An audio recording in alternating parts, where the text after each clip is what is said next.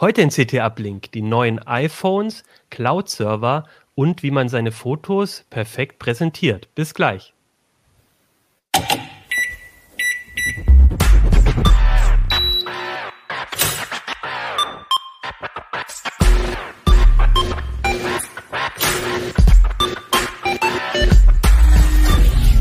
CT Uplink. Hey, herzlich willkommen. Da bin ich wieder. Achim Bartschuk ist mein Name und ich habe euch schon wieder eine neue CT mitgebracht. Das ist die CT Nummer 21. Und da sind viele spannende Themen drin. Titelthema sind die Mini-PCs. Darüber wollen wir, wenn alles gut geht, nächste Woche sprechen im CT-Uplink. Dann gibt es äh, Themen wie, äh, finde ich super spannend, privat im Netz unterwegs, anonymes DNS, das ist so ein bisschen was eher für die professionelleren Nutzer. Aber super spannend, wie man noch mal ein bisschen besser an den Privatsphäre-Einstellungen oder im, im, Netz ein bisschen privater surfen kann. Foto-Online-Speicher ähm, und vieles mehr. Und ein Thema, über das wir auch gleich sprechen, sind die, ist der Cloud-Server. Ihr Weg zum Cloud-Server steht hier drauf. Ähm, darüber rede ich gleich, aber davor gibt es noch Werbung. Sie möchten mit KI den Mond für künftige Siedlergenerationen kartografieren? Oder mit Edge-Technologie am Meeresboden den Zustand von Korallenriffen untersuchen? Intel ist für Sie da mit unseren Edge-to-Cloud-Lösungen und skalierbaren Intel Xeon-Prozessoren für flexible Leistung und Sicherheit, die mit Ihrem Unternehmen mitwachsen. Vom Edge zur Cloud und überall dazwischen. Wo Wunderbares geschaffen wird, ist Intel. Weitere Informationen auf intel.de slash edge-to-cloud. Intel bereit, Wunderbares zu schaffen. Ja, ich habe euch äh, schon angekündigt, dass wir über eine neue CT reden, aber das stimmt nur zu einem Drittel, denn ich habe heute nicht nur einen äh, Kollegen aus der CT-Redaktion dabei, sondern auch äh, zwei Kollegen von zwei verschiedenen Schwesterzeitschriften von uns. Darüber freue ich mich besonders. Ich glaube, so eine Mischung hatten wir auch noch nie. Und ich würde einfach vorschlagen, ähm, stellt ihr euch einfach vor und erzählt doch, bei welchem Magazin ihr arbeitet und was für Themen ihr dort so betreut. Wir fangen an mit Sebastian, der auch, glaube ich, heute zum ersten Mal bei CT Uplink ist. Ganz richtig. Hallo allerseits. Sebastian Treppesch. Ich bin in der McNI-Redaktion, kümmere mich da in erster Linie eigentlich um, um äh, Software-Themen, äh, bin aber auch ambitioniert äh, im Bereich Hardware von meinem früheren Arbeitgeber, von meinem früheren Job. Ich bin erst seit einem Jahr jetzt hier bei Heise. Ja, schön. Herzlich willkommen. Genau. Und du hast auch die neuen iPhones getestet und wirst damit äh, darüber gleich mit uns sprechen. Dann haben wir Peter. Ja, Peter Nonoff Abs. Ich bin von äh, CT Fotografie. Bin hier schon ein bisschen äh, länger im Haus und ich betreue bei CT-Fotografie Kameratests, aber auch jede Menge andere Artikel über Fotografie und äh, Bildbearbeitung. Ja, und ich bin mal gespannt, äh, was die Sendung heute bringt. Ja, Peter, ich glaube, du bist, äh, also bist hier in der Runde, denke ich, auf jeden Fall der Dienstälteste und hast auch schon einige, bei einigen Magazinen mitgewirkt, ne? Genau, ja. Also früher bei Elrad, das kennt wahrscheinlich kaum noch jemand, Magazin für Elektronik und dann später lange bei CT. Da habe ich Monitore getestet und äh, hauptsächlich Monitore. Früher noch Röhrenmonitore, später dann sogar die Flachbildschirme und noch später Fernseher und auch früher mal MP3-Spieler. Also ich habe alles Mögliche schon getestet. Scanner, okay. Drucker, also.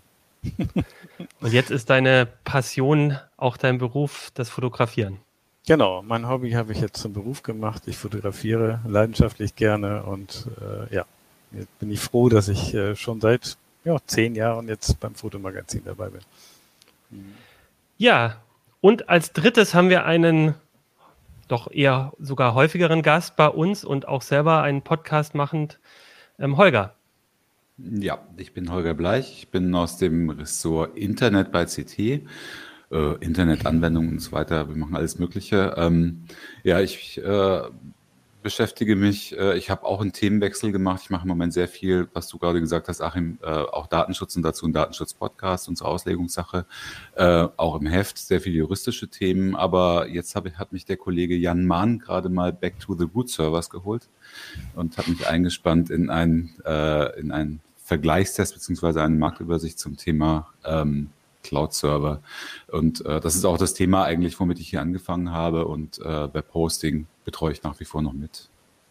Ja, ich habe ich hab dich auch so kennengelernt. Also als ich bei CT angefangen habe, war das, was, da du viel mit solchen Themen dich eher beschäftigt und äh, ja, spannend. Back to the Root Server, ja, das finde ich, das, das finde ich sehr gut. Ja, und ähm, ähm, Holger, du bist heute auch im Büro, also wenn ihr mal äh, hin, im Hintergrund eine Tastatur klappern hört oder so, dann äh, liegt es daran, weil gerade live irgendwelche CT-Artikel geschrieben werden. Ja, der Kollege Markus Mons tippt da äh, mir gegenüber fleißig rum. Ihr dürft euch freuen auf die nächste Ausgabe. ja, der soll mal fertig werden, genau. so, ich würde sagen, wir fangen mit dem so Thema mit dem aktuellsten Bezug an, nämlich die iPhones, denn ähm, Apple hat vor, ähm, ja, vor kurzem neue Geräte vorgestellt, äh, neue iPhones, neue, eine neue Apple Watch und auch neue iPads. Und wir haben uns überlegt, dass eigentlich die iPhones, glaube ich, von all diesen Geräten am interessantesten sind und äh, dachten, dann reden wir mit Sebastian drüber. Und meine erste Frage, stimmt das überhaupt? Also würdest du sagen, von dem, was Apple äh, vorgestellt hat, die, die iPhones, darüber kann man am ehesten äh, spannend berichten? Denke ich schon, da stimme ich dir zu. Also bei der Apple Watch, da wurde ja neues Gehäuse erwartet, das kam nicht. Bei den iPads, da ist noch am ehesten das iPad Mini interessant, das ein komplett neues Design bekommen hat. Das wäre schon auch spannend. Aber ich glaube, äh, die iPhones, die interessieren dann doch noch mehr die Mehrheit. Okay, dann erzähl doch mal, weil es gibt ja nicht nur ein neues iPhone, wie äh, seit, seit längerem eigentlich, ähm, sondern äh, ich, ich glaube gleich drei neue Geräte. Korrigiere mich, Vier wenn ich irgendwas. Sogar. Vier sogar. Äh, erzähl doch mal, ähm, welche die so sind und was für Unterschiede die haben. Genau, also es ist eigentlich ganz ähnlich wie im letzten Jahr. Die vier iPhones, davon sind zwei Pro-Modelle und zwei äh, ohne Pro. Also das iPhone 13, das iPhone 13 Mini, äh, das iPhone 13 Pro, das ist genauso wie das iPhone 13. Das äh, Pro sieht so aus. Ähm, also auch das Gehäuse ist wie im letzten Jahr und das gibt es dann noch in einer größeren Variante als äh, Pro Max. Und ähm, die unterscheiden sich, also die Pro und Pro Max unterscheiden sich äh, durch die Größe einfach nur. Ähm, ansonsten ist alles gleich. Das war im äh, letzten Jahr noch ein bisschen anders. Da gab es auch noch mehr technische Unterschiede, gerade bei der Kamera. Und ganz ähnlich ist es beim Mini und beim äh, 13er, ähm, die sind auch äh, einfach nur in der Größe unterschiedlich und technisch aber gleich. Und äh, zwischen Pro und äh, nicht Pro, da gibt es dann noch ein paar mehr Unterschiede, einmal beim Display und bei der Kamera, ähm, beim Chip ein kleines bisschen auch noch. Gut, dann fangen wir doch äh, mal an mit den, ich glaube, die Pro-Geräte sind ja die, die am meisten Technik auch mit drin haben. Die äh, haben vor allem, glaube ich, eine neue ähm, Kamera auch, so ein paar neue Kamera-Features. Ähm, was sind denn so für dich so die, du hast sie jetzt getestet schon und ähm, vielleicht erzählst du mal kurz, was, was dir so aufgefallen ist. So die, was sind die Neuheiten und vielleicht auch schon so ein bisschen, ähm, wie dein Eindruck davon ist. Zur Kamera jetzt speziell, meinst du? Zur ah. Kamera, aber auch sonst. Also, ne, ich weiß nicht, Akkulaufzeit, die sollen ja doppelt so schnell sein und alles. Also, ja. aber genau, die Kamera ist, glaube ich, das Interessanteste, war so meine Wahrnehmung. Also für mich persönlich auch.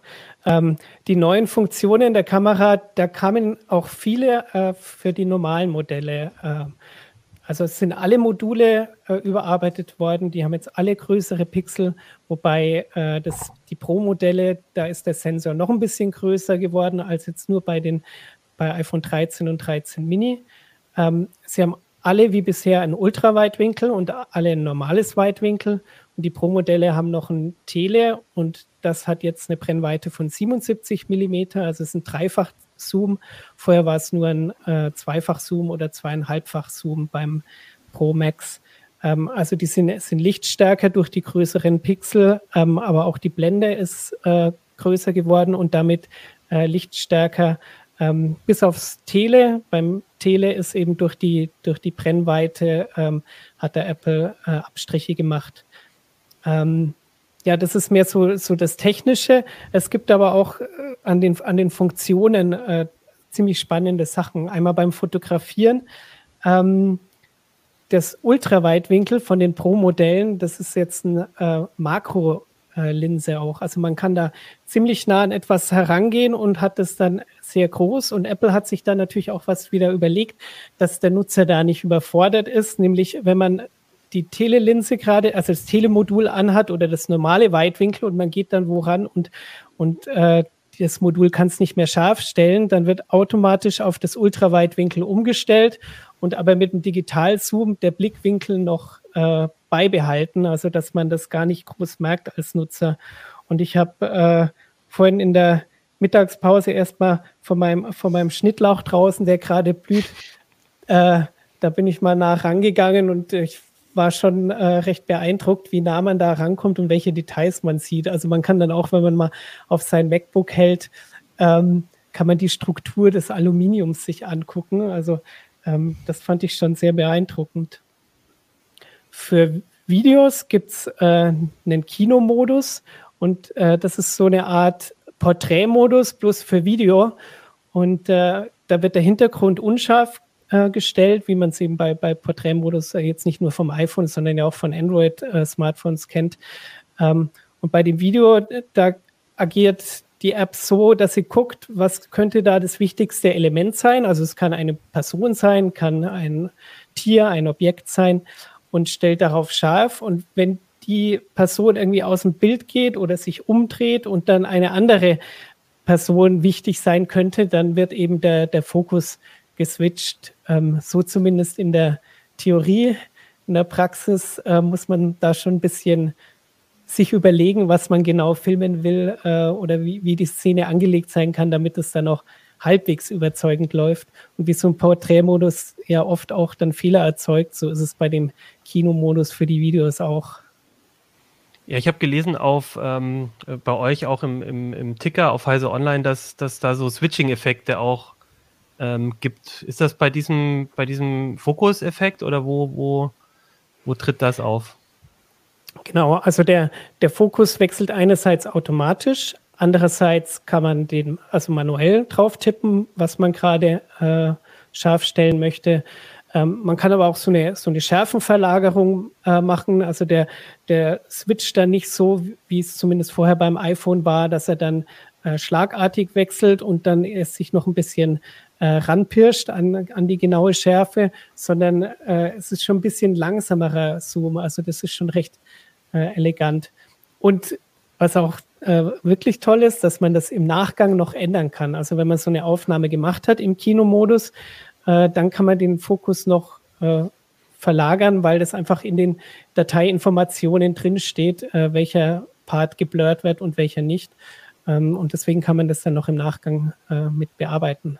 Also wenn hast ich das, das jetzt richtig hast... verstanden habe, dann, dann handelt es sich äh, nicht um einen äh, äh, Fokus, also um einen mechanischen Fokus, sondern das ist also Software gesteuert, ne? Genau, genau. Also ich weiß nicht genau, äh, wo der wahre Fokus liegt und wie weit das äh, äh, da genau funktioniert. Aber ich meine, äh, bei so kleinen Sensoren, da ist ja eh ziemlich viel scharf.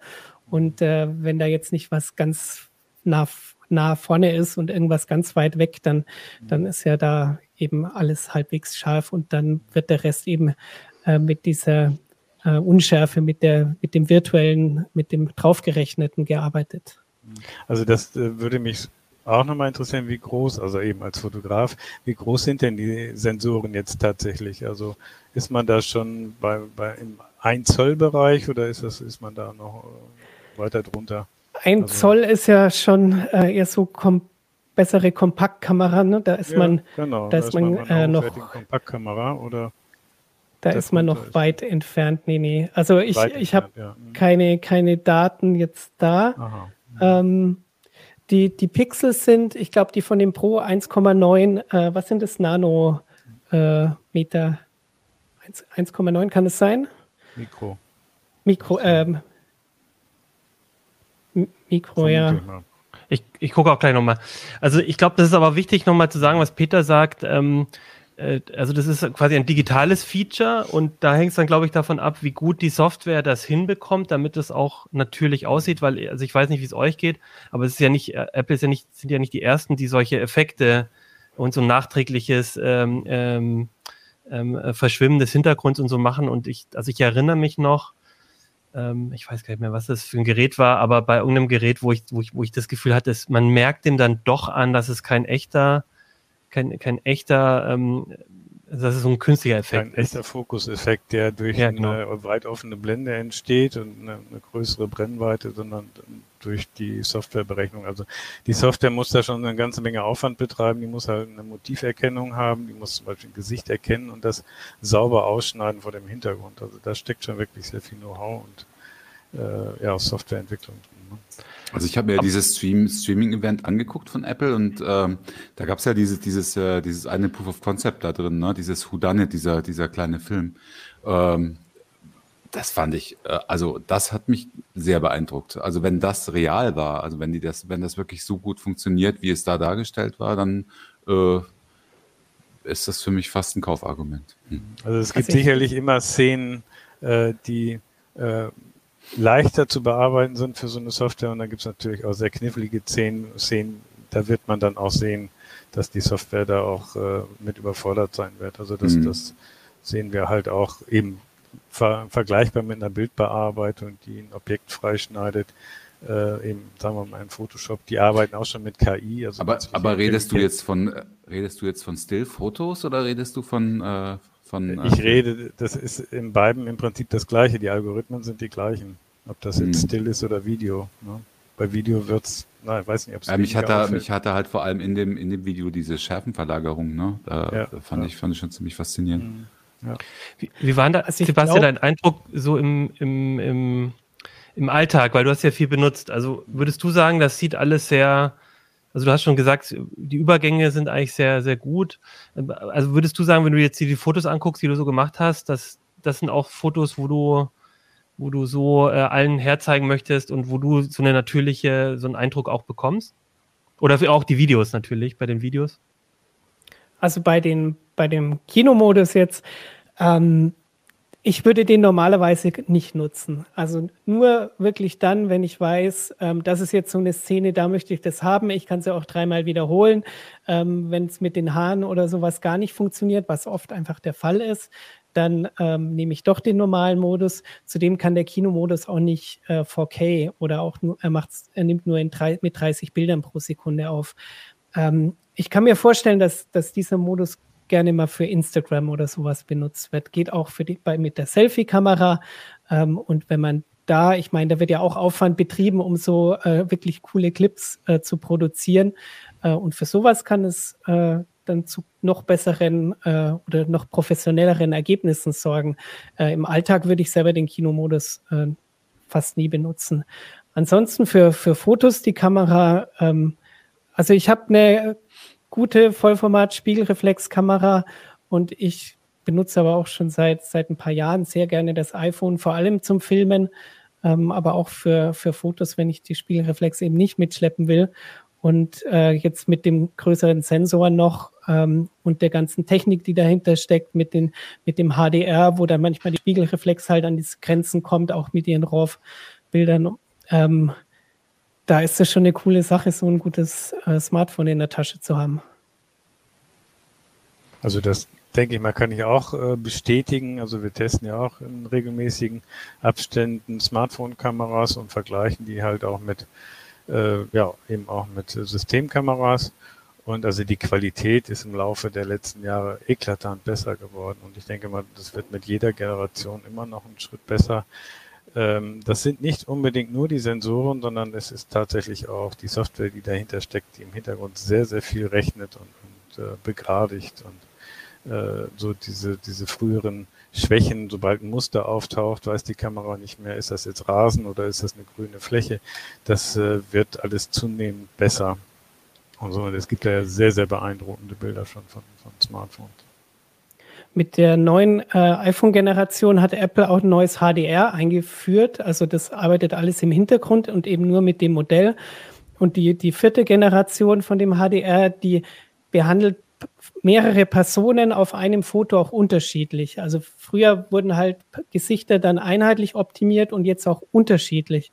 Und ich habe äh, jetzt im Sommer im Urlaub auch ein Panorama gemacht und ähm, das sind halt Schattenteile und sonnige Teile wirklich gegen das Licht und Spiegeln im See und, und Bäume, die dann im Schatten versinken.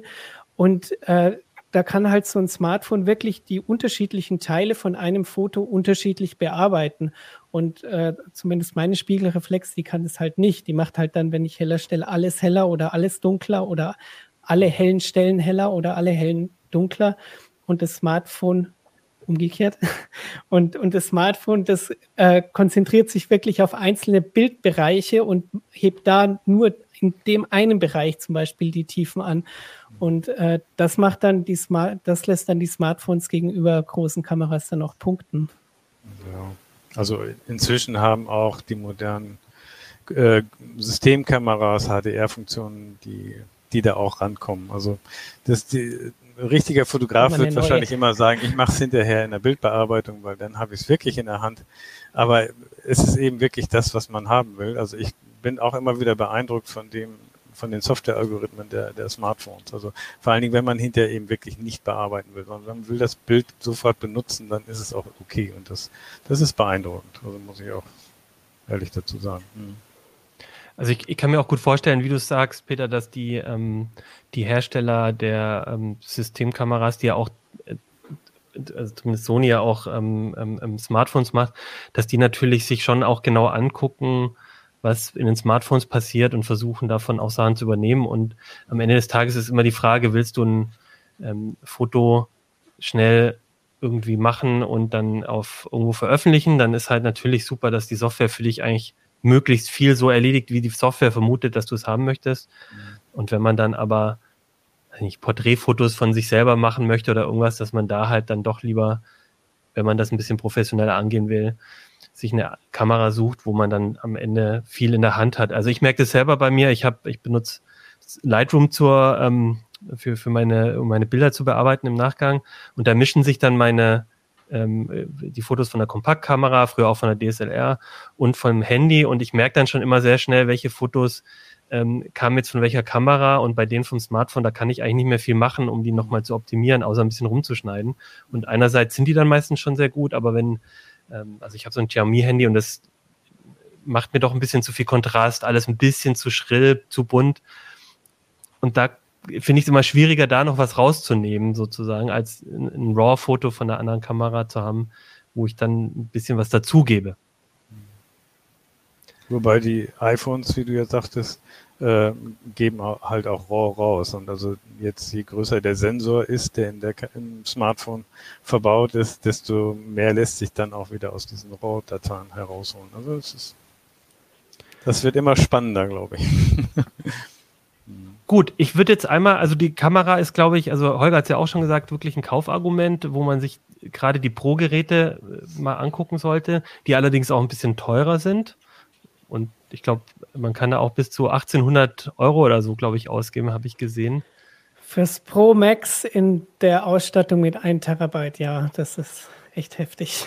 Überhaupt ein Terabyte in einem Smartphone, das ist, finde ich auch, das hätte ich vor ein paar Jahren noch nicht gedacht, dass, dass, ich, dass es das mal geben wird. Also, dass ja, es das mal geben wird schon, aber irgendwie wirkt es trotzdem sehr komisch. Ja, wenn jemand dann den neuen Videocodec nutzen will, äh, ProRes unkomprimiert, äh, weiß nicht, wie viel der anfällt. Äh, den will Apple erst später im Herbst veröffentlichen, aber da wird dann wahrscheinlich auch schnell was zusammenkommen. Kannst du 30 Sekunden aufzeichnen. also vielleicht, vielleicht erzählst du noch mal einmal kurz, ähm, also wir haben jetzt viel über die Kameras geredet und das finde ich auch wichtig. Einmal noch mal kurz, was so mit den anderen Features ist. Also was ist dir noch aufgefallen? Andere Laufzeiten, ähm, äh, Akku, Schnelligkeit. Also gibt es da irgendwas, wo man noch mal drauf achten sollte, den Leuten sagen sollte, hier, ähm, darum ist das iPhone spannend oder darum vielleicht auch nicht? Genau, also vier Großbaustellen gab es da, glaube ich, bei Apple. Das war einmal eben die, die Kamera und das war auch die, die größte. Äh, dann der Chip, äh, die Akkulaufzeit, wobei das ein bisschen zusammenhängt. Also Apple sagt, ähm, dass der Chip sehr verantwortlich ist, auch dass es, äh, dass die Akkulaufzeit jetzt äh, länger ist. Andererseits ist der Chip aber auch schneller geworden, also entgegen äh, den ersten Meinungen, weil Apple den nicht mit dem Vorgänger verglichen hat. In unseren Benchmarks scheint er tatsächlich 10 bis 20 Prozent äh, schneller als der vom iPhone äh, 12 zu sein. Ähm, die Akkulaufzeit hat Apple aber auch noch äh, verbessert dadurch, dass, der, dass die Akkus ein bisschen gewachsen sind und ähm, zusammenhängend noch mit, mit der äh, Bildschirmfeature, äh, das nämlich auch Energie spart. Und zwar haben die Pro-Modelle endlich äh, die sogenannte Promotion-Technologie, also bei, bei Apple heißt es Promotion, und ähm, die passt die Bildwiederholfrequenz äh, zwischen 10 und 120 Hertz an. Und äh, 120 Hertz verbraucht natürlich erstmal mehr Energie, äh, schaut aber auch viel besser aus. Also das ist wirklich ein lang erwartetes Feature, vor allem weil ja Android das auch schon lange bietet und selbst die iPad Pro Modelle, die haben das ja auch schon seit vier Jahren. Ähm, da schauen dann einfach das Scrollen, egal auf einer Webseite oder auch Spiele, schaut eben viel geschmeidiger aus. Ähm, andererseits, wenn man aber die Bildwiederholfrequenz, die Bildwiederholrate äh, drosselt auf bis zu 10 Hertz, dann verbraucht es viel weniger Energie. Und Apple macht es dann auch so geschickt, einmal, dass es dynamisch wirklich immer angepasst wird. Ähm, und bei Filmen, die zum Beispiel mit 24 Bildern pro Sekunde abspielen, da ähm, stellt sich das Display dann auch ein und äh, macht nicht wie früher einfach immer 60 Hertz. Ähm, und ja, das ist eben noch ein tolles Feature, das auch für die für die Pro-Modelle spricht. Ähm, man könnte natürlich sagen, eigentlich müsste es heutzutage äh, jedes dieser teuren Smartphones besitzen. Wobei ich glaube, wie du sagst, äh, der Grund, warum einige das nicht machen, ist einfach die Frage, wie man, wie gut man dann auch die, ähm, die, die Leistung, die, den Akku, den Verbrauch quasi da ähm, ähm, noch optimieren kann. Und ich glaube, viele haben einfach Angst, dass, also das ist ja immer so dieses Hin und Her zwischen, kriege ich eine gute Laufzeit hin, äh, ohne den, ohne jetzt irgendwie so ein Monstergerät, das super dick ist, äh, zu produzieren, ähm, trotz all dieser Features. Und ich glaube, ich glaube, da unterscheiden sich auch so die, die Spreu vom Weizen bei den Geräten, ne? wenn du so ein 120 Hertz Feature hast oder ähm, auch andere, dann kommt es wirklich auch auf die Software an, das gut hinzubekommen, damit der Stromverbrauch da halt nicht äh, irgendwie unnötig in die Höhe geht.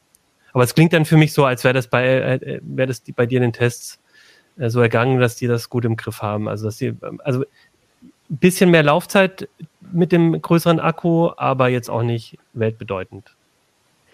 Also die, die so wirklich Alltagserfahrung habe ich da noch nicht, weil wir also äh, halt immer Benchmarks okay. und weiß der Kuh was äh, testen mussten.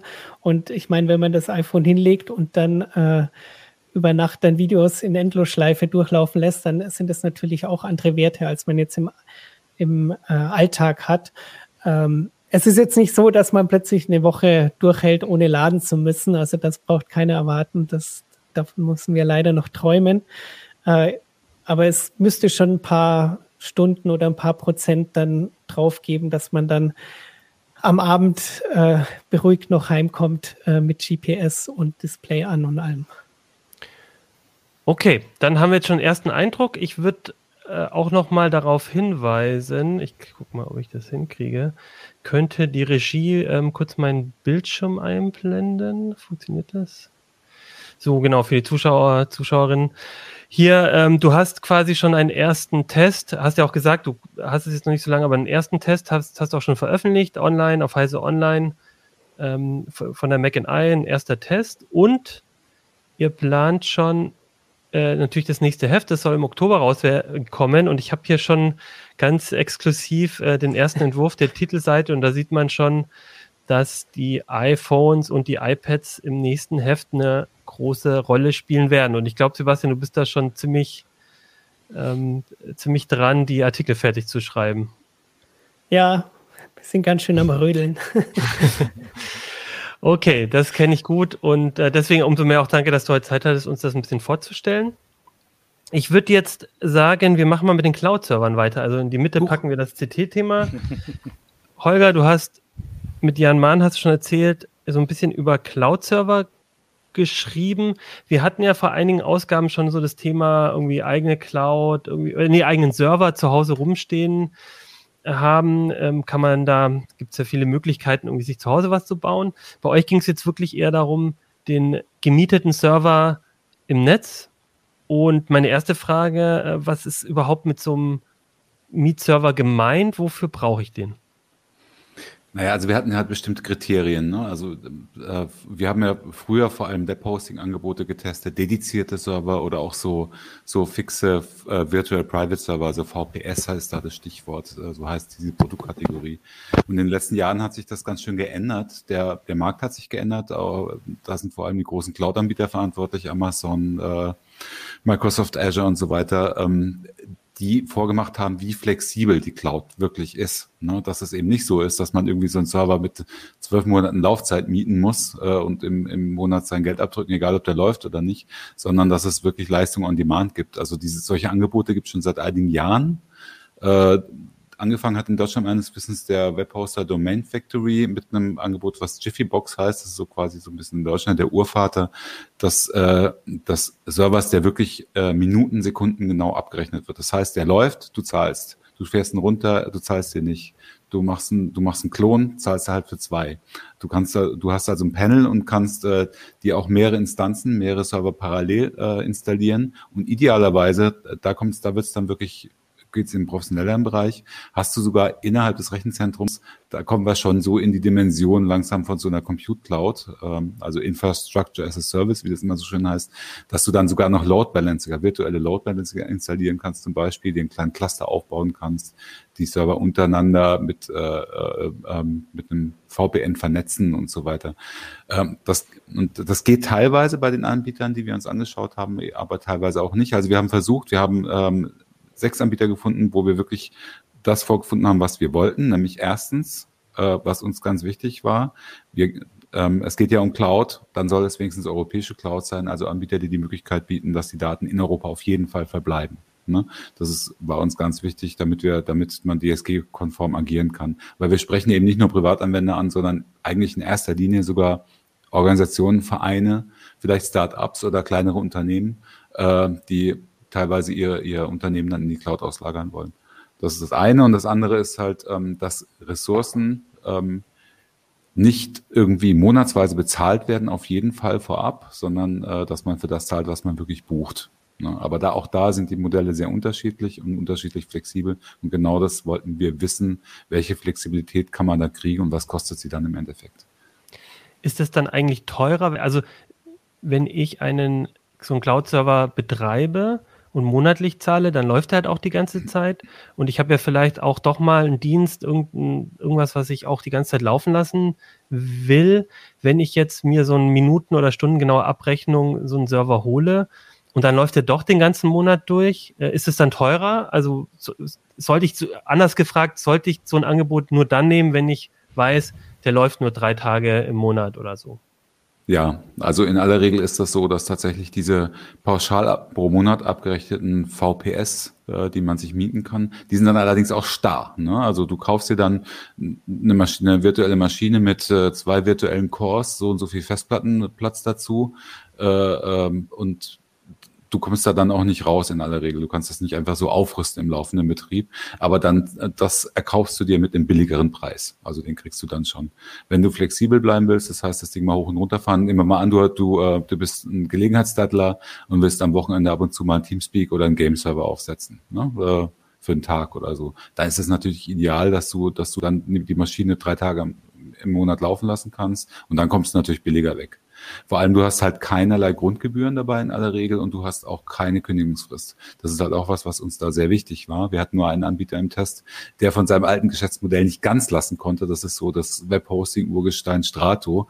Die haben nämlich äh, auch deren super, eigentlich super flexible Cloud-Server äh, basieren immer noch auf einem monatlichen Abrechnungsmodell mit einer Grundgebühr. Das heißt, äh, du zahlst nicht nur die Ressource, sondern du hast auch eine feste, fixe Grundgebühr je nach Größe des, äh, des gemieteten Angebots.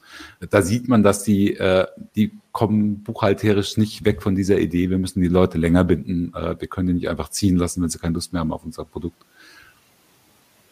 Jetzt, du hast schon als Beispiel, ich, ich will noch mal einmal zu den Anwendungsbeispielen ähm, zurück und ein Beispiel hast du genannt, zum Beispiel am Wochenende der Teamspeak-Server.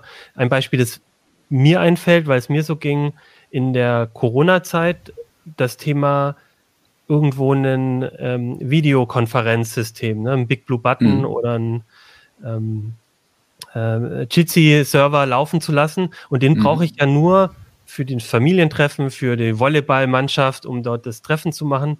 Und danach kann er eigentlich auch wieder runterfahren. Und, mhm. und da war meine Erfahrung, da brauchte ich auch ein bisschen mehr, bisschen mehr CPU, ein bisschen mehr Power sozusagen, um das gut laufen zu lassen. Und dann habe ich mir halt da so ein volles Programm geholt und äh, dann einfach nur für so einen Tag laufen lassen. Das mhm. wäre noch so ein Beispiel, was mir einfällt. Was sind denn so andere, wo du halt sagst, also eine Webseite würde ich da ja nicht drauf laufen Also übrigens, lassen. wenn ich das sagen darf, gerade an dem Beispiel ähm, zeigen sich auch die Unterschiede zu diesen großen Compute Clouds ganz gut. Ne? Also es gibt ja auch äh, ähm, Provider, die wir, die wir uns angeschaut haben, äh, die das sowohl das eine als auch das andere anbieten. Zum Beispiel Jonos, also ehemals 1 und 1. Ne? Die haben sowohl feste VPS im Angebot als auch äh, so Angebot, äh, so, so Server, die du dann jederzeit von eins auf vier Cores hochziehen kannst, wenn du willst, stundenweise, ne, wenn du mal mehr, mehr Ressourcen brauchst.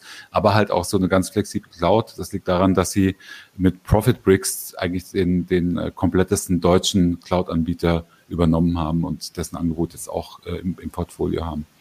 Äh, wo, äh, genau, worauf ich raus wollte, ist, dass diese in diesen größeren ähm, äh, Clouds ist es halt so, dass du für Traffic bezahlst.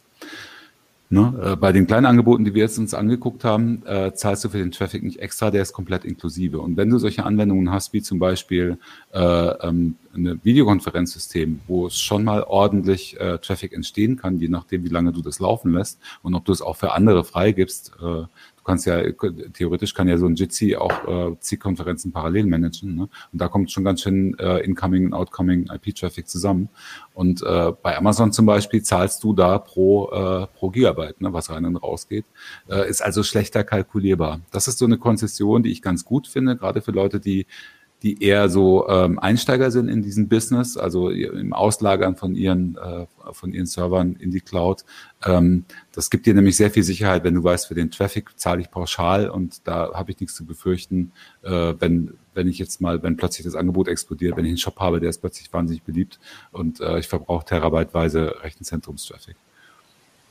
Okay, hast du noch, ich, ich habe schon gemerkt, ich habe zu viel Beispiele von mir in meine Frage reingesteckt, deswegen äh, äh, haben wir jetzt noch gar nicht über meine Frage gesprochen. Was sind noch andere Beispiele? Also Videokonferenzen hatte ich gesagt, du hattest Teamspeak gesagt, was wären noch so typische Beispiel. Naja, du kannst, du, äh, du kannst einen Webserver laufen lassen und das Schöne ist halt, wenn du den Webserver laufen lässt und du merkst halt, die Maschine wird zu klein, die ist jetzt an der Kapazitätsgrenze, dann lagerst du zum Beispiel die Datenbank auf, auf eine eigene Instanz innerhalb des, äh, dieses Cloud-Server-Systems um äh, und verbindest die mit deinem Webserver. So hast du die ganzen, ganzen Datenbankprozesse ausgelagert. Ne? Das ist so der Klassiker, dass du, äh, dass du eben pro Task äh, ähm, verschiedene Instanzen da laufen lässt. Und natürlich ist es äh, sehr, sehr beliebt unter Entwicklern, äh, irgendwie ähm, äh, irgendwelche Dinge nicht in Produktivsystemen auszuprobieren, sondern äh, sich dann eben ein Abbild in, irgendwie auf so einem Cloud-Server zu schaffen als Entwicklungsumgebung. Und da kannst du dann nach Herzenslust rumspielen und es passiert nichts. Und du kannst es dann halt von da aus gegebenenfalls auch eins zu eins irgendwie übertragen in dein Live-System.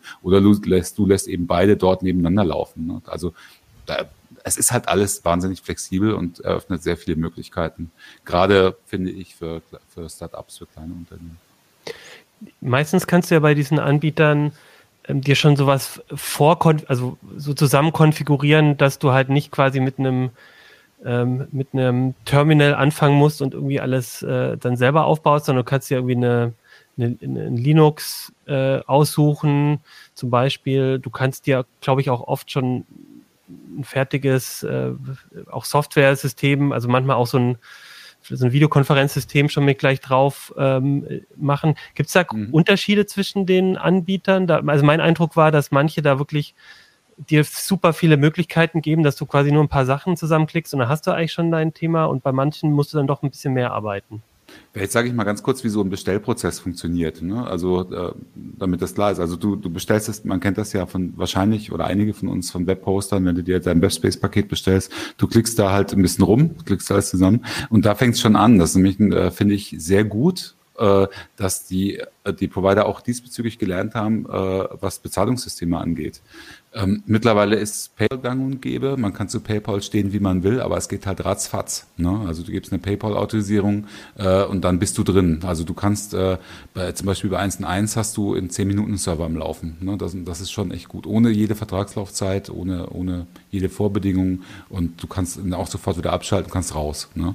Das finde ich, schon sehr, sehr flexibel mittlerweile. Bei anderen geht es zum Beispiel nicht eben, da haben wir es wieder bei Strato, geht, kannst du nach wie vor nur mit einer SEPA-Lastschrift bezahlen, was echt ein bisschen, finde ich, bisschen oldschool ist. Also auf Rechnung geht manchmal auch.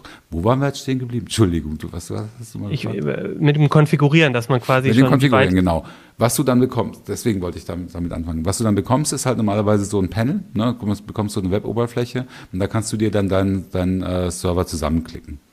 Äh, äh, und dann kannst du eben zum Beispiel auch aussuchen, äh, welches Betriebssystem du vorinstalliert haben willst, also von CentOS bis SUSE bis sonst irgendwas. Ne? Das wird dann halt vorher schon draufgeknallt.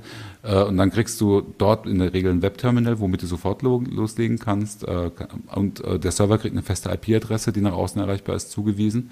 Oft mittlerweile übrigens auch ein Slash 64 IPv6-Netz, was ich ganz, ganz nett finde. Und ähm, dann kannst du entweder so auf den Server zugreifen, du kriegst dann halt dein Root-Passwort und dann kannst du loslegen. Ähm, und dann gibt es halt bei den großen Webhostern, vor allem halt bei Jonas und Strato, noch die Möglichkeit, dass du dir Software vorkonfigurieren kannst. Ähm, das gab mal einen Webhoster, der zum Beispiel, das fand ich ganz gut, der hat irgendwie so 20 verschiedene Presets angeboten. Ein Lamp, du kannst ja aussuchen, du installierst ja halt ein klassisches Lamp-System oder halt ein, ein Game-Server, ne, wo schon Game-Server vorinstalliert sind von, äh, für alle möglichen Spiele oder sowas.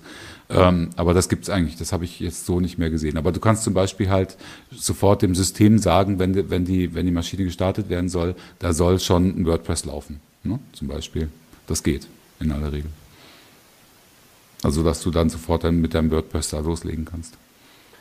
Ja, und was ich äh, sehr schön fand, der Kollege Jan Mahn, der hat auch, das fand ich ganz gut gemacht, in dem, im Heft, ähm, so am, letzt, äh, am Ende noch so einen kleinen, so eine Art Praxisartikel geschrieben, wo er mal an so einem Beispiel von einem kleinen Startup mal so zeigt, wie man eben diesen Prozess geht, also wie man quasi von, was brauche ich jetzt eigentlich, wie richte ich mir das ein, ähm, äh, quasi diesen Weg so ein bisschen an einem Beispiel entlang geht.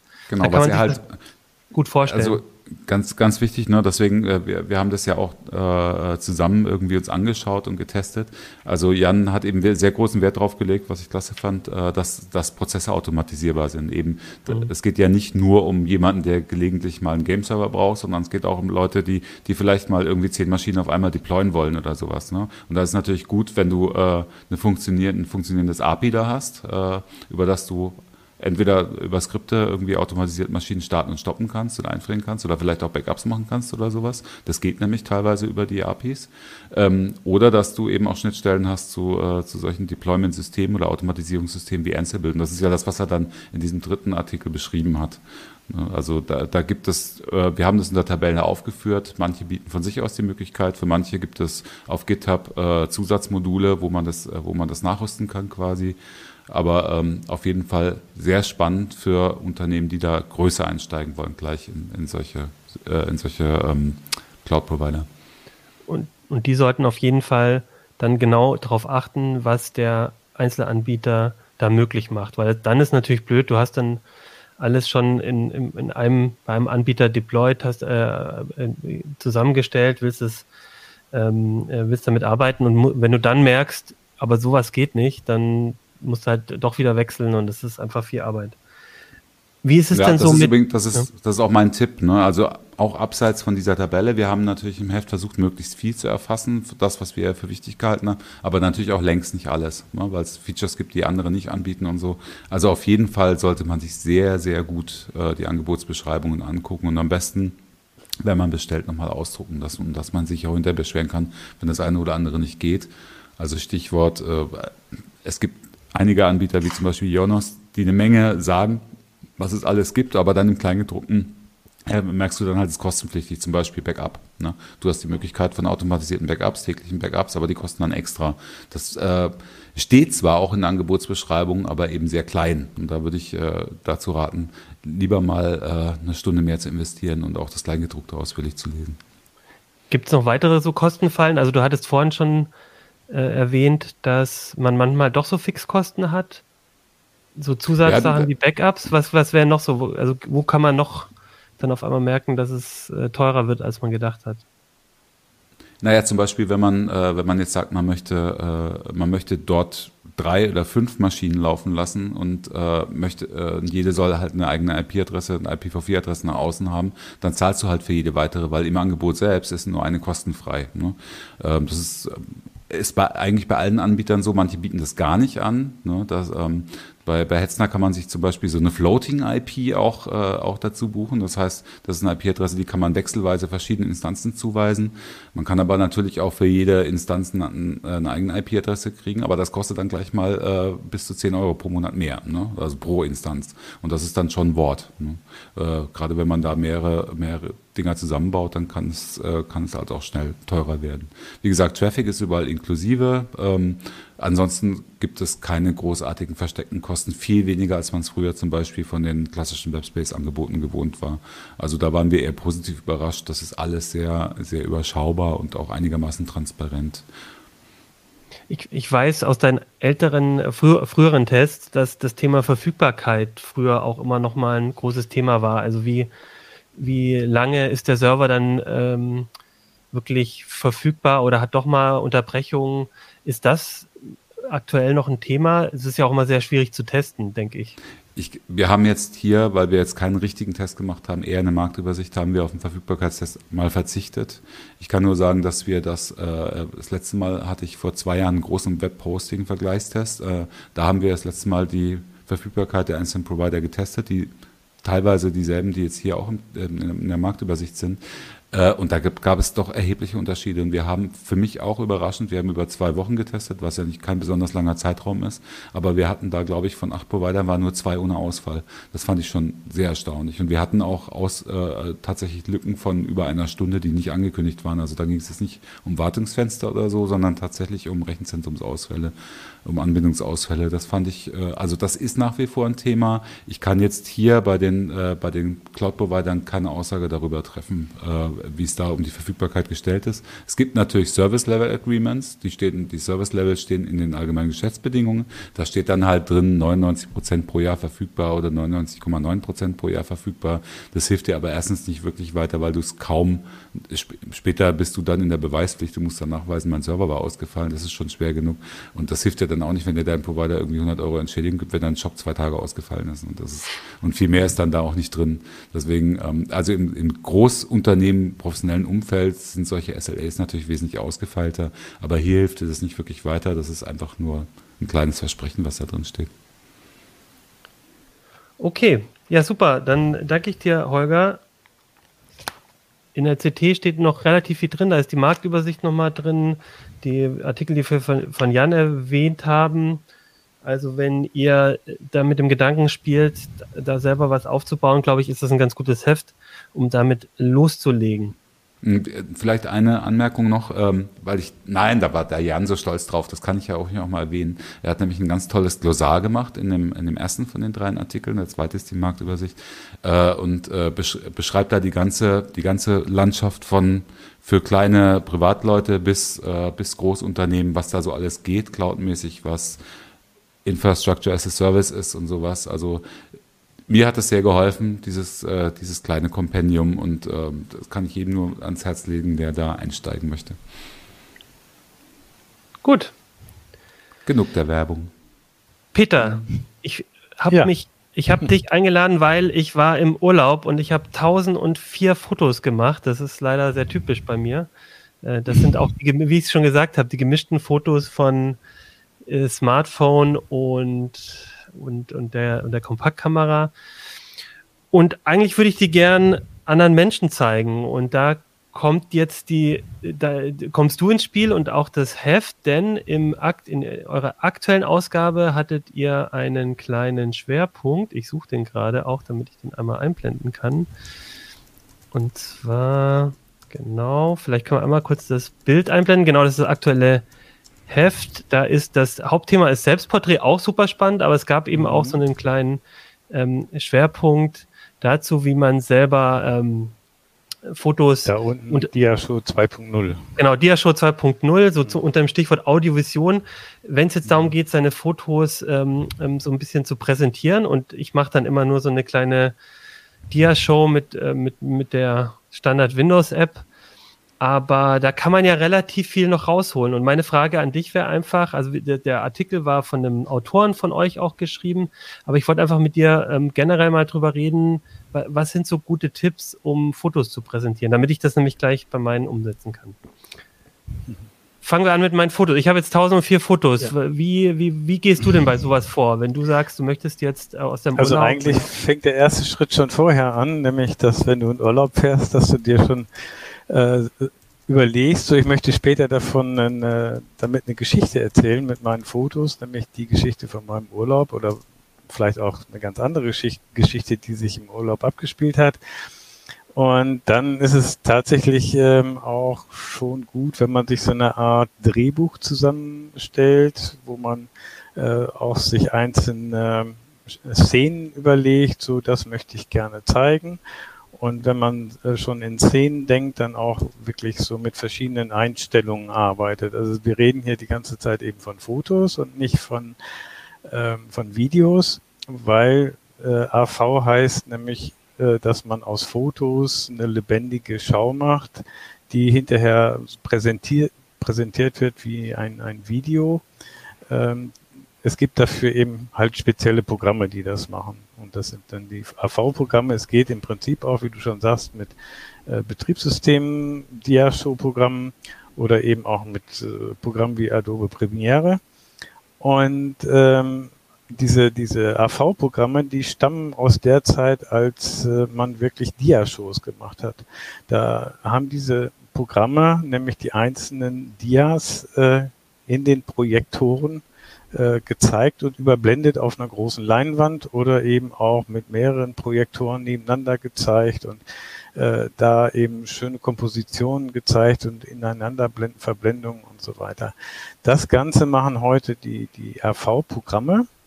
Die sind also auch wirklich aus dieser Analogzeit hinübergerettet worden. Und äh, ja, da kann man jetzt seine Bilder alle hereinladen und die dann auch sortieren und dann ist eben die Kunst besteht darin, zu versuchen, wirklich äh, harmonische Übergänge äh, zu, zu kreieren, mit denen man halt seine Geschichte erzählen will.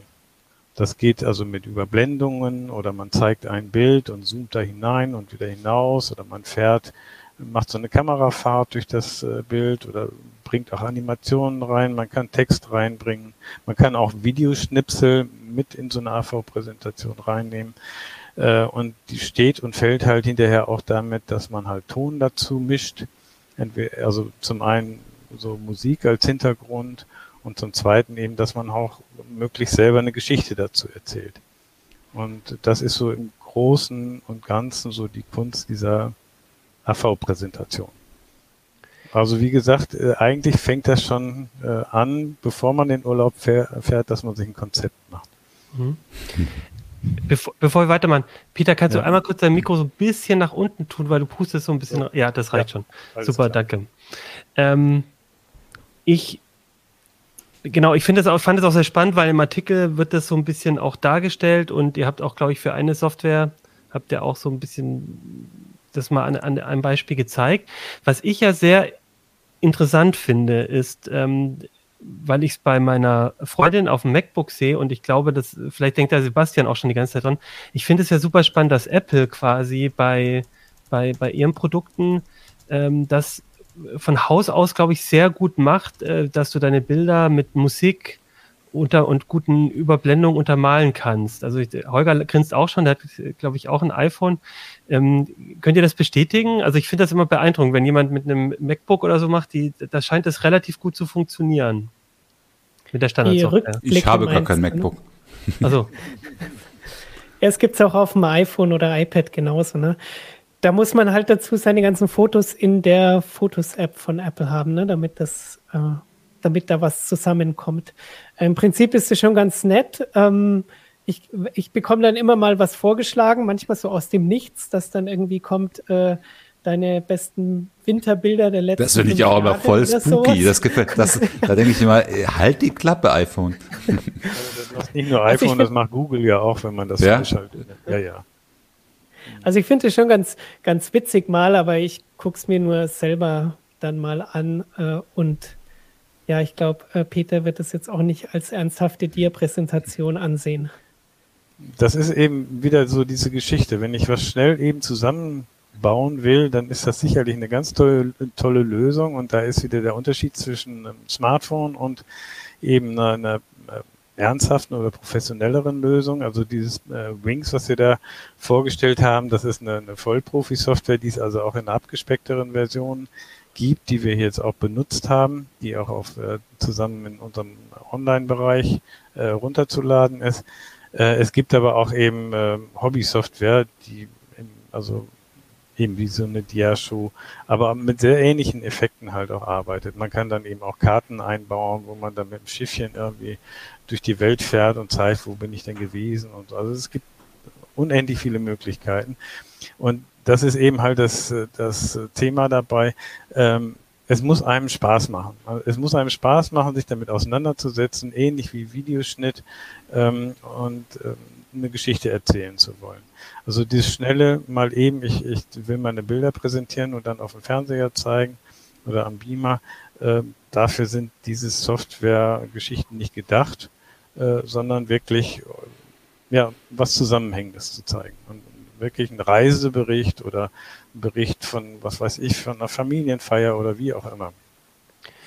Wenn, wenn ich jetzt so eine Software benutze, hilft die mir auch bei der Auswahl der Fotos oder ist das was, was ich dann eher selber nochmal treffe? Also du hast schon gesagt, man sollte sich vom Urlaub schon Gedanken machen, was ich überhaupt fotografiere dann mhm. für die Story, aber ich habe ja dann trotzdem meistens viel, viel mehr Fotos, als äh, alle meine Verwandten bereit sind, irgendwie sich anzugucken und ich selber bereit bin, dann äh, äh, länger anzugucken, sozusagen. Ja, also, ähm, helfen da die Software oder ist das immer noch so ein Prozess, den du dann selber machen würdest? So diese man muss den grundsätzlich selber machen. Es gibt natürlich so Hilfen wie Leuchtpulte und dass man auswählen kann und schon mal die Bilder nebeneinander stellen kann, um zu gucken, ähm, so wie wirkt das nebeneinander oder eben man muss ja auch wieder hintereinander denken, wenn ich sie darstelle.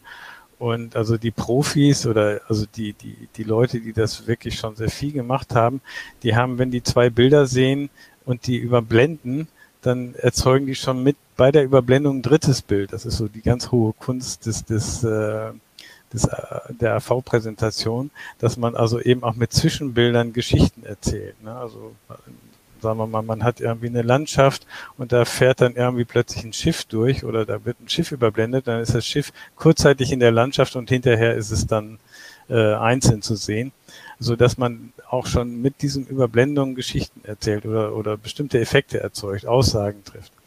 So. Also es ist eben wirklich, man muss sich da sehr viel mit auseinandersetzen, aber eben, die Bilder muss man sich schon selber aussuchen, aber es gibt halt Hilfsmittel, wie so äh, äh, eben so, so, so ein Leuchtpult, wo man sich die Bilder einfach so in der Übersicht anschauen kann und dann aussuchen kann und dann grenzt man die, die Auswahl immer weiter ein und setzt die Bilder schon mal nebeneinander und denkt so, hm, das könnte passen und so. Und also das ist aber so, wenn man das plant, ist es auch so, man, man zeigt meistens auch Übersichtsbilder und dann geht man immer weiter ins Detail und geht dann wieder raus oder macht dann so einen Schwenk. Das macht man alles mit einzelnen Bildern. Also eben im Vergleich zum Film halt auch. Ne? Also das wäre quasi auch so ein Tipp, dass man vielleicht in so einem wenn man jetzt irgendwie in den Bergen ist oder so, dann eher ein Bild nochmal hat, wo man recht viel sieht und dann ja. geht's auf, auf eine Hütte und dann auf eine genau. Person, dass ja. man quasi und dann aber auch wieder so rausgeht, dass da so eine Dramaturgie ja. entsteht. Genau. ich krieg jetzt voll Lust, Achim. Sollen wir von, von unseren letzten Wanderungen, sollen wir da irgendwie, sollen wir mal Peter fragen, ob er uns hilft? Da machen wir so, so eine genau. Indiana Jones Karte und wie wir dann, wie dann das Flugzeug sich irgendwie, wo war man, nach Teneriffa bewegt und wieder zurück. Genau. Das sind so die Sachen, Ehrlich. die kann man da super mitmachen. Also dafür sind die, diese Softwareprogramme sind die da. Das würde ich echt gerne mal sehen. Das gucke ich mir mal an.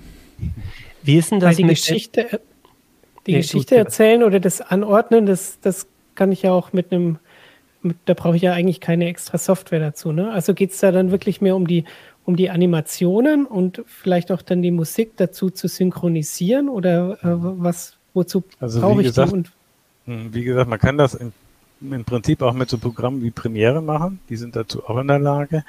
Äh, die Stärken jetzt von diesen AV-Programmen sind die, dass man äh, in der, in der Ausgabe hinter sehr viel flexibler ist. Man kann zum Beispiel aus dieser Software heraus direkt parallel drei Monitore ansprechen und hat ein 5 zu 1 Panorama ohne Nähte.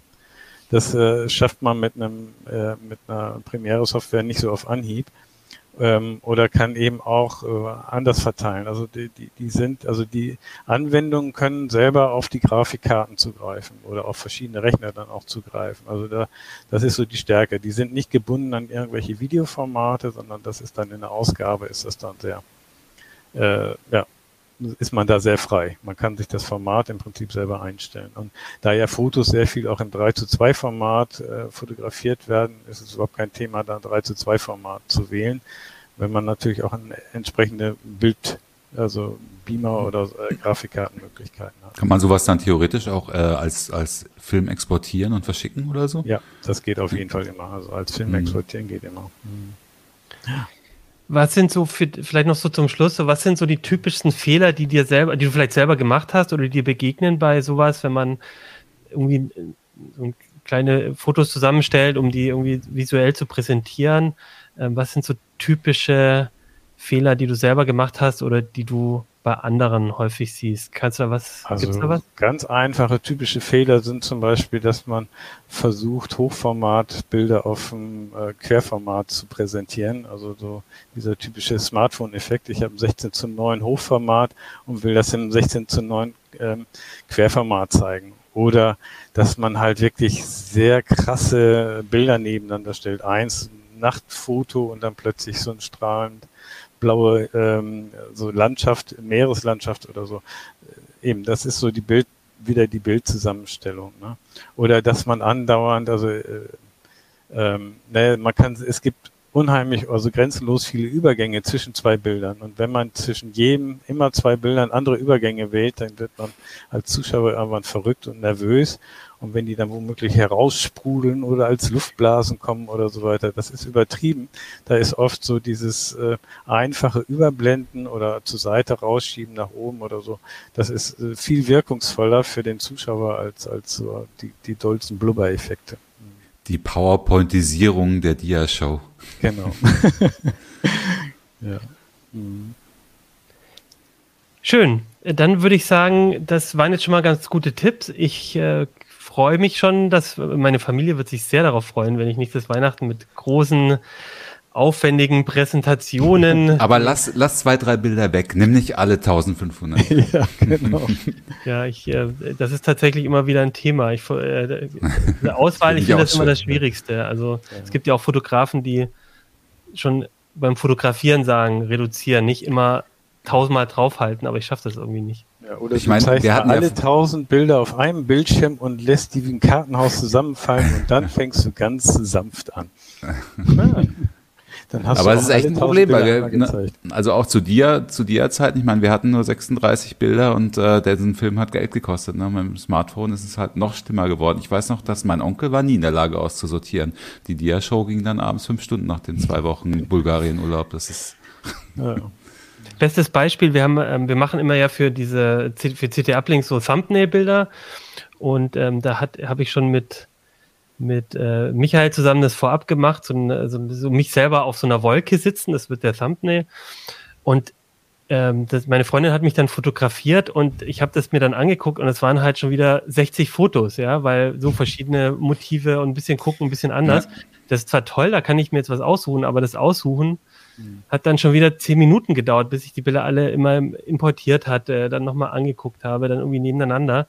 Also man macht sich damit eigentlich eigentlich unnötig das Leben schwer, wenn man zu ja. viel. Naja, man braucht das ein Beispiel an unserem Profifotografen nehmen, wenn wir da Porträts machen bei ihm, der nimmt das erste oder das letzte. Dazwischen kann man alle Bilder vergessen. Gut, dann würde ich sagen, sind wir durch für heute. Ich danke euch, dass ihr da wart.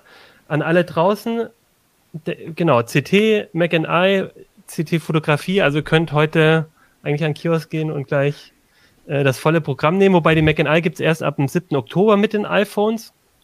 Und äh, genau, dann würde ich vorschlagen, äh, sind wir durch für heute, aber davor gibt es noch einmal Werbung. Sie möchten mit KI den Mond für künftige Siedlergenerationen kartografieren? Oder mit Edge-Technologie am Meeresboden den Zustand von Korallenriffen untersuchen? Intel ist für Sie da mit unseren Edge-to-Cloud-Lösungen und skalierbaren Intel Xeon-Prozessoren für flexible Leistung und Sicherheit, die mit Ihrem Unternehmen mitwachsen. Vom Edge zur Cloud und überall dazwischen. Wo Wunderbares geschaffen wird, ist Intel.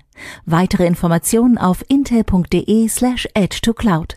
Intel, bereit, Wunderbares zu schaffen. So, und zum Schluss, äh, wie immer, erzählen wir noch ein bisschen was aus dem äh, Forum. Wir hatten ja letzte Woche eine Sendung zu Security, Security Check, der große Security Check von CT Uplink. Und da gab es relativ viele Kommentare und äh, auch super, sehr spannende. Und da wollte ich ein paar noch vorlesen, nämlich einmal von Hans Peter, der schrieb, dass äh, wir haben viel über Zwei-Faktor-Authentifizierung gesprochen und der schrieb, ähm, dass seiner Meinung nach Zwei-Faktor bei Zwei-Faktor wichtig ist, dass der zweite Faktor nicht auf demselben Gerät landet, auf dem auch auf den Dienst zugegriffen wird. Also das kennt jeder, die Banking-App und dann ist die Fototan-App von der Bank aber auch auf dem Gerät. Ähm, und das war, ach, ich sehe gerade, das war auch genau sein Beispiel. Und das, also das begegnet mir auch immer wieder. Also eigentlich ist es besser, wenn man auch zwei verschiedene Geräte für diesen zweiten Faktor dann ein zweites Gerät hat. Das fand ich ganz gut. Und dann MG Berberich schreibt, ähm, da ging es um ähm, Mail-Anhänge da sagt er, die größte Gefahr, dass bereits beim Herunterladen der Mail etwas passiert, ist äh, in Anführungsstrichen Sicherheitssoftware. Die versucht nämlich regelmäßig Archive zu entpacken und in Dokumente hineinzuschauen oder sie zu analysieren und ist dabei anfällig für Angriffe. Das hatten wir auch in der Sendung besprochen, dass tatsächlich ein Virenscanner manchmal auch zum Einfalltor werden kann. Auch nochmal ein wichtiger Hinweis. Und zum Schluss, KR schrieb noch, ähm, weil wir den Windows Defender erwähnt haben als Virensoftware, dass der zwar ähm, durchaus ähm, gut abschneidet, aber in puncto Datenschutz nicht so toll ist. Also das war nochmal ein Hinweis von ihm, das war, war so meiner, seiner Meinung nach, dass man, ähm, dass man halt vielleicht auch bei einem Virenscanner gucken sollte, wie der mit den eigenen Daten umgeht. Gut. Dann würde ich sagen, sind wir durch für heute. Ich wünsche euch eine schöne Woche. Macht's gut. Danke nochmal Sebastian, Peter und Holger, dass ihr dabei wart. Und dann würde ich sagen, sehen wir uns nächste Woche wahrscheinlich zu den Mini-PCs. Bis dann. Ciao.